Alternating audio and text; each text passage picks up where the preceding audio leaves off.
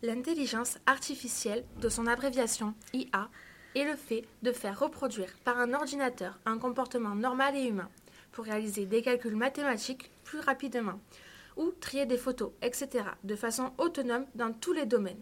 Elle peut remplacer les capacités humaines. L'IA est très présente dans les réseaux sociaux comme Facebook, Instagram et Snapchat. Sans elle, il ne pourrait pas fonctionner car plus d'un milliard de photos sont postées ou envoyées grâce à elle. L'intelligence artificielle est aussi utilisée pour créer des personnages non joueurs dans les jeux vidéo qui sont nos adversaires virtuels. Petit à petit, l'IA devient présente dans la vie quotidienne. Elle aide les médecins, elle va bientôt conduire nos voitures, elle remplace les humains dans des usines, mais aussi les employés de bureaux, ingénieurs, chercheurs, etc. Dans l'avenir, l'IA remplacera certains métiers, notamment ceux à risque.